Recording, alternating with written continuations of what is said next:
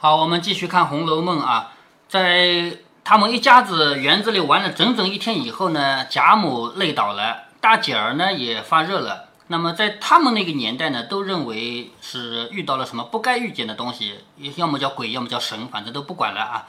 其实神和鬼我说过没区别，还有一种神叫瘟神，瘟神这种大家都不想见到他，是不是？那也是神，所以遇到神遇到鬼，嗯，好像现在瘟神是呃 代指，嗯呃，好像现在瘟神好像是代指呃那些嗯啊呀那困扰大家的人。对呀，因为大家现在反正也不相信神了，就用这个词用来指人了，是不是啊？就是那些大家不欢迎的人叫瘟神嘛。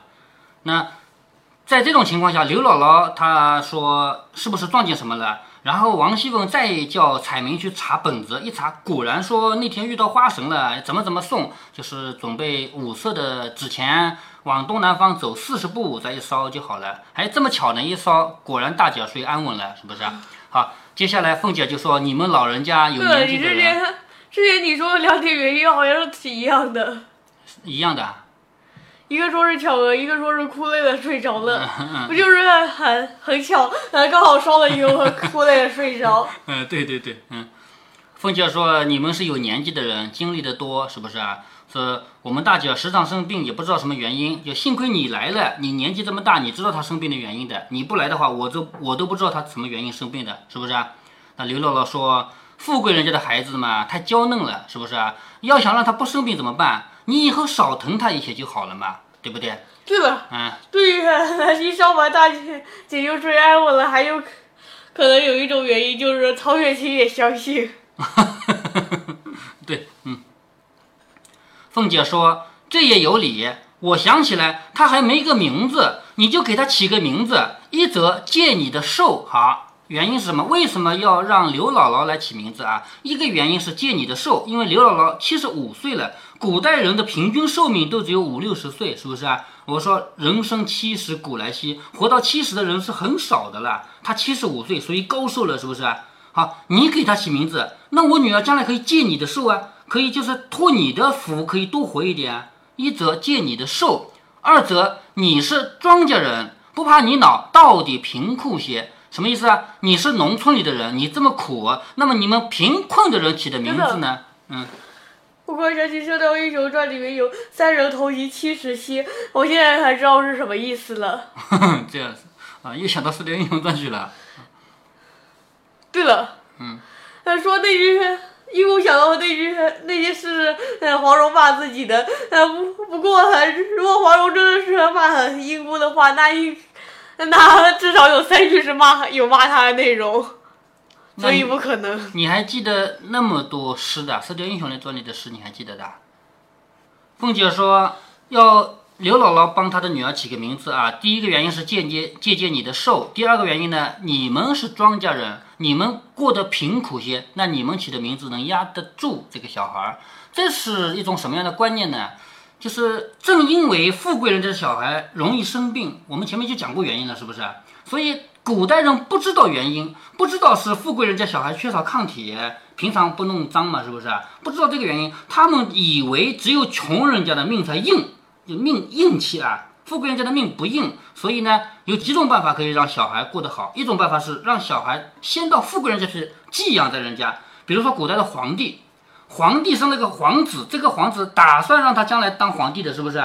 先放到比较苦的人家，当然不是最苦的，那那不到那种地步啊。比较苦的人家去养一段时间，然后再接回皇宫去。这样的话，希望他将来命硬一点，像将来他活得长，这个江山就好嘛，是不是？那么这种情况下，往往带来一个什么结果呢？就是恰恰是这个原因导致这个皇室保住了人。倒不是说住在皇宫里的人都生病死了，而是互相斗争死了，你知道吧？因为在皇宫里的人，他们整天在权力周围，是不是啊？那么有的时候会抢着抢着当皇帝嘛，会斗争啊什么的，会害死自己的兄弟，是不是啊？那这种情况下，有的时候发现所有都死光了，那哪去找啊？咦，外面还有一个的嘛？就经常有这种情况，是不是？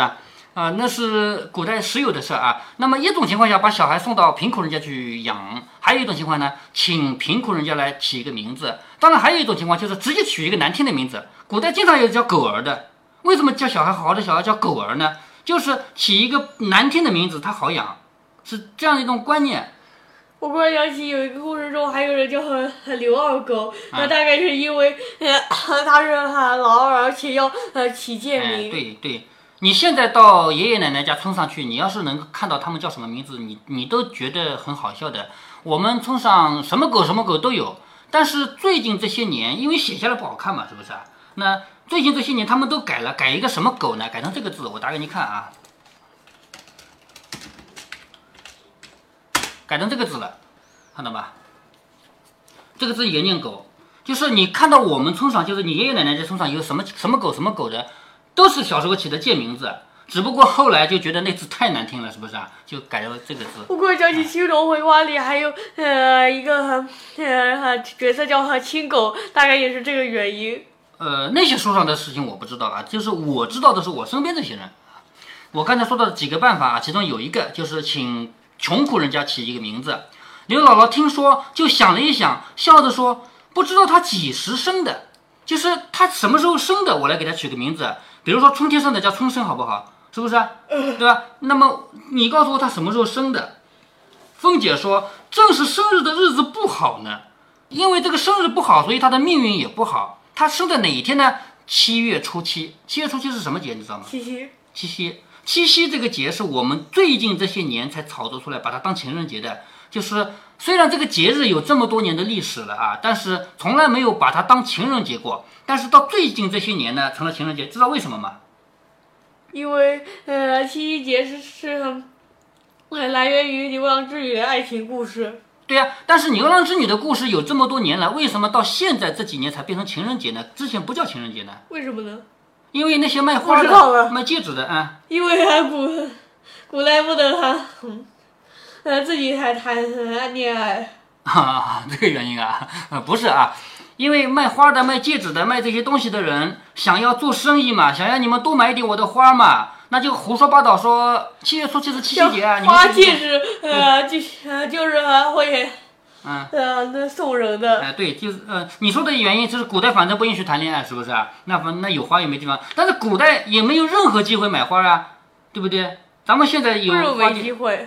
那古代谁买花啊？对吧，嗯，古代好像都是呃直接自己种的。对呀、自己种，还有路边的花，你看到了，你愿意掐你掐一朵好了，是不是？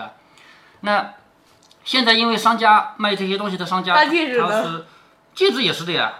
啊，古代的戒指啊，戒指是从古到今就有的，但是戒指这个东西在古代的分量，这个没不像我们现在这看的这么重要。我们现在说订婚了必须送一个戒指，不送戒指就不能算结婚。是不是戒指都跟婚姻有关？哎、对，戒指跟婚姻有很大的关系。平常但是古代不是，古代也是的，就是戴不同的手指头表示不同的含义，这你知道的吧？啊，我听说过，但是呃记不清楚。嗯，那不用记清楚啊，都是瞎编的啊，就只有戴无名指表示婚姻，别的别的都是瞎编的，就是现代人瞎编的，因为卖戒指的人为了卖戒指嘛，就胡说八道，是吧？这个这个不管啊。那我们最近这些年，就是因为这些商家对了，卖衣古代服，还卖戒指有什么问？古代还戒指有什么问题？没什么问题啊，就是也表示结婚啊。但是古代不像我们现在这样把戒指当礼物呀、古代的结婚本来一辈子就只能结一个嘛，所以不考虑这些问题嘛，对吧？再说，那他当时结婚的时候戒指是怎么搞的？我不知道，你要问古代人去的啊，对吧？但是我估计也是戴无名指表示结婚。就是又说回来了啊，就是因为最近这些年，这些商家们在炒作概念，就是为了多卖点花，多卖点戒指，多卖点礼物，还有什么什么衬衫啊、领带啊、皮带啊，不都是为了卖吗？卖好啊，明天是节日，快来买啊，不都是这样吗？是不是？所以就把一个七对夕于对，于商家来说，呃，是基本上好像一年每天都是节日。你知道马上要到母亲节了吗？你知道吗？不知道，母亲节这么多年来，当然母亲节是从西方引进的啊，就是都是表示要回家跟妈妈团聚一下。平常你也不关，你也不关注妈妈，你也不知道妈妈多辛苦啊，那么给妈妈一个问候，是不是啊？但是现在卖花的人又开始了，说母亲节要买康乃馨啊，因为康乃馨是送给妈妈的，是不是啊？又来了是吧？所以无孔不入这些人啊。当然，我不说他们有什么不好啊，做生意只要有人愿意买他的也无所谓啊，没什么不好。但是那我就说明这个现象，就是这些节日自从古到今，有些节日就有母亲节，古代没有，是西方的啊。像这个七夕啊，从古到今就有，但是不像我们现在这样当一回事儿。那么七夕这个节日呢，在古代它不是情人节。你想想看，一两个人，牛郎和织女，一年三百六十五天只能见一次面，这算是情人节吗？你觉得呢？不是，我觉得他们哭还来不及呢，是不是？嗯一年三百六十五天，只有一天能见面，我那天估计就是喊哭啊的。那天就是哭的日子嘛，干嘛要算情人节？是不是啊？这些都是胡说八道，商家们为了卖东西炒作的。那么在古代，这不能算是节日。但是乔姐，也就是现在还没有名字的大姐啊，生在这一天是不好的。这这一天怎么就不好了呢？冲撞了神仙，牛郎织女他们不就是神仙吗？是不是啊？虽然他们命运很苦，但他也是神啊，是吧？哦，你在这一天出生，冲撞了他们，所以凤姐儿才说生的日子不好，可巧是七月初七日。刘姥姥连忙笑着说：“这个正好，就叫他巧哥儿。好，巧哥儿和巧姐是一个意思啊。你还记得王熙凤叫巧凤哥儿吗？是吧？嗯王熙凤既叫凤姐，也叫凤哥儿，这个没区别啊。嗯他说正好就叫他巧哥儿，为什么？男的这两个都没有吧？嗯也有啊，男的嘛就只叫巧哥，不叫巧姐了，但是女的就可以叫巧哥，可以叫巧姐，这个没错啊。那么为什么叫他巧哥呢？就是你们都想回避这个七巧节，这个七夕又叫七巧节，这个你知道的吧？知道。哎，你们都想回避这个七巧节，都不想认为他是七夕这一天生的。不要怕，你就顶上去，就告诉全世界人他就是七夕这天生的，没问题，反而没问题，这叫以毒攻毒，知道吗？再说巧这个字不是坏事，你知道灵巧吗？对不对？是的。灵巧是好事吧？是不是？巧合也是好事吧？所以用这个字就叫他巧哥，这叫以毒攻毒、以火攻火的法子。说姑奶奶定要依我这个名字，她必长命百岁。好，用我这个名字啊，她一定长命百岁。日后长大了，个人成家立业或一时有不随心的事儿，必然是遇难成祥、逢凶化吉，都从这个巧字上来。好，叫巧姐还有一个好处，刚才我说其中一个好处是什么？就是你不要回避这个七巧节，你就叫巧姐，是不是啊？这是一个好处。第二个好处，将来会逢凶化吉的，因为她是巧姐啊，是不是？这个就真的应验了。将来贾府倒台的时候，所有人都在劫难逃，唯独一个人逃走了，就是巧姐吧？是不是？所以将来不管遇到什么事情，遇难成祥、逢凶化吉，都从这个“巧”字上来。这是刘姥姥的预言，最后真的就成真了。我们知道《红楼梦》里到处都有预言，是不是？凤姐听凤了，姐，呃，巧姐是唯一呃一个有贾府唯一一个有好结果的。哎，对呀，在整个贾府最后倒台的时候，那叫树倒猢狲散嘛，哪有什么人有好的结果？唯独巧姐嘛，是吧？凤姐听了，自是欢喜，忙道谢。对了，啊，乔姐为什么卖到和妓院是？刘姥姥怎么知道？那个后面没有写下来，我也不管了，反正作者要编，总归可以变圆的嘛，是不是？嗯。凤姐听了，自是欢喜，忙道谢，又笑道：“只保佑他应了你的话就好了。就是你刚才说的话这么好，我希望他能够应你的话啊。”说的叫平儿来吩咐说：“明儿咱们有事，恐怕不得闲儿。你这空儿把宋姥姥的东西打点了，他明儿一早就好走的便宜了啊。这个便宜啊，我读到过几次了，不要看成便宜啊。”看到便宜就错了，叫便方便宜是适宜。好，什么意思啊？说明天我们是有事的，我们没有空来打点这些事，趁着现在我们有空的时候，把送给刘姥姥的东西都给了她，那这些都给她，然后明天她要走，让她直接走，我们就不需要再送东西给她了。刘姥姥忙说：“不敢多破费了，已经叨扰了几日，又拿着走，越发心里不安起来。”就是你怎么能还能给我东西呢？我在你这住了几天，已经打扰你们了，是不是啊？你还能给我东西，我心里不安。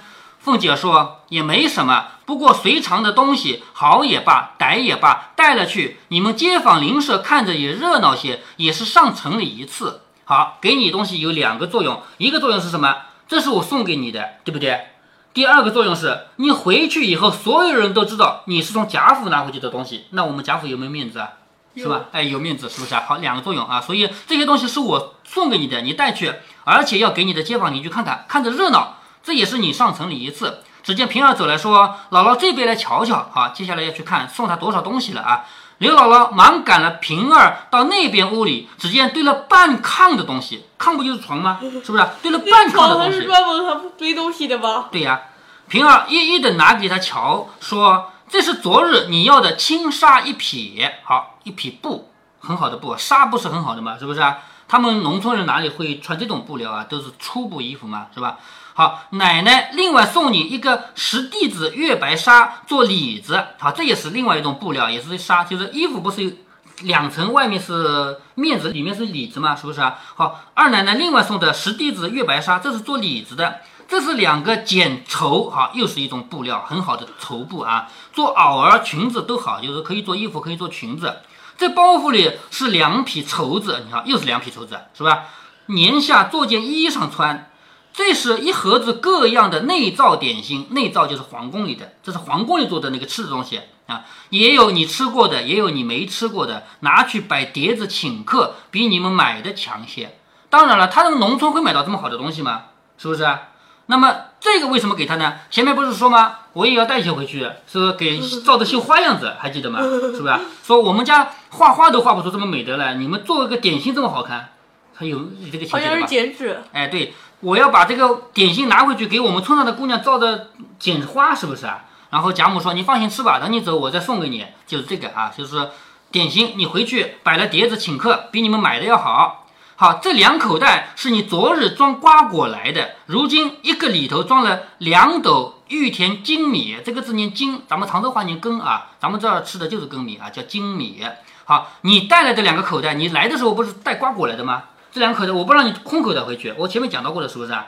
你送东西是不是用来装呃那些东西的哎，袋子？对对，就那袋子，我前面讲到过的，你拿一个盒子送点点心到人家去，你是不可以空盒子拿回来的，知道吧？啊，那么你来的时候装了瓜果来，回去一个口袋装了两斗的玉田精米，就是很好的米啊，熬粥是最难得的。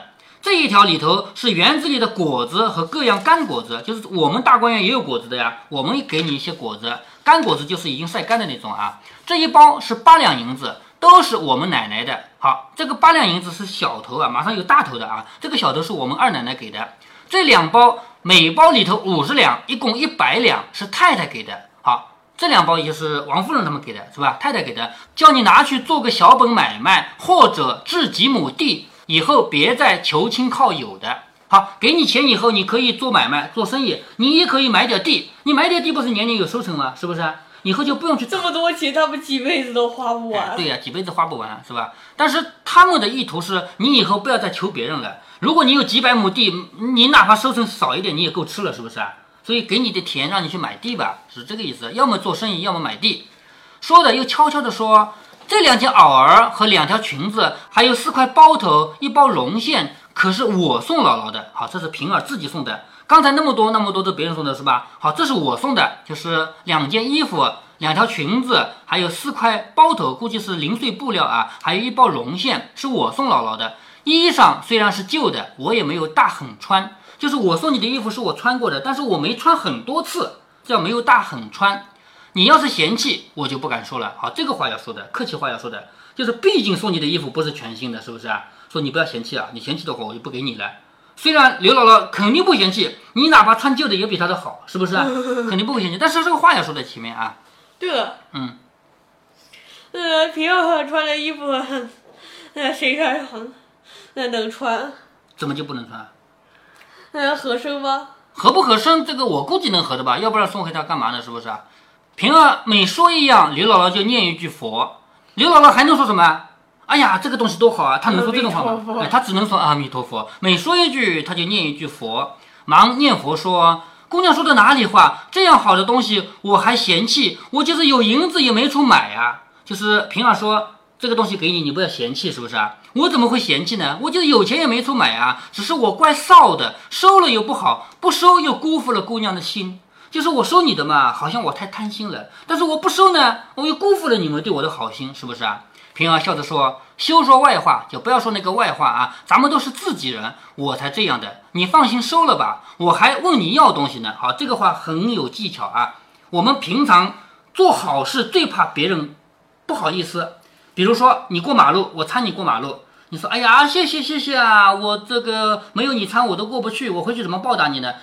那你这个好事就没做到位。应该怎么说啊？应该哎呀，正好我也要过马路，我我你不过去，我也要过去的，我正好陪你一起过去的。那这样的话，人家心里的那种那个就是不好意思的那种心就少了，是不是？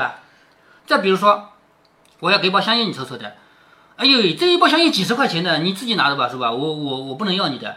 哎呀，这个香烟放在我家，我自己又不抽，再放放要坏掉了，你快帮我抽掉吧。要这样说是不是啊？这样说的话，人家就好意思拿了嘛。所以平儿的话很简单，说你不要不好意思，我还有事儿求你。对了，香烟会坏掉吗？当然会坏掉了，受潮发霉啊，对吧？那么平儿怎样才能让王呃让刘姥姥不那么不好意思呢？他说：“你放心吧，我还问你要东西呢。”好，平儿开口问刘姥姥要东西，那刘姥姥就拿我。你既然我问你要东西，你拿东西肯定没有什么不好意思的，是不是啊？那平儿问刘姥姥可以要什么呢？你猜猜看。呃，不知道。不知道啊？我前面就跟你讲过啊，农村人有农村人的东西啊，他们绝对没吃过新鲜的菜啊，是不是啊？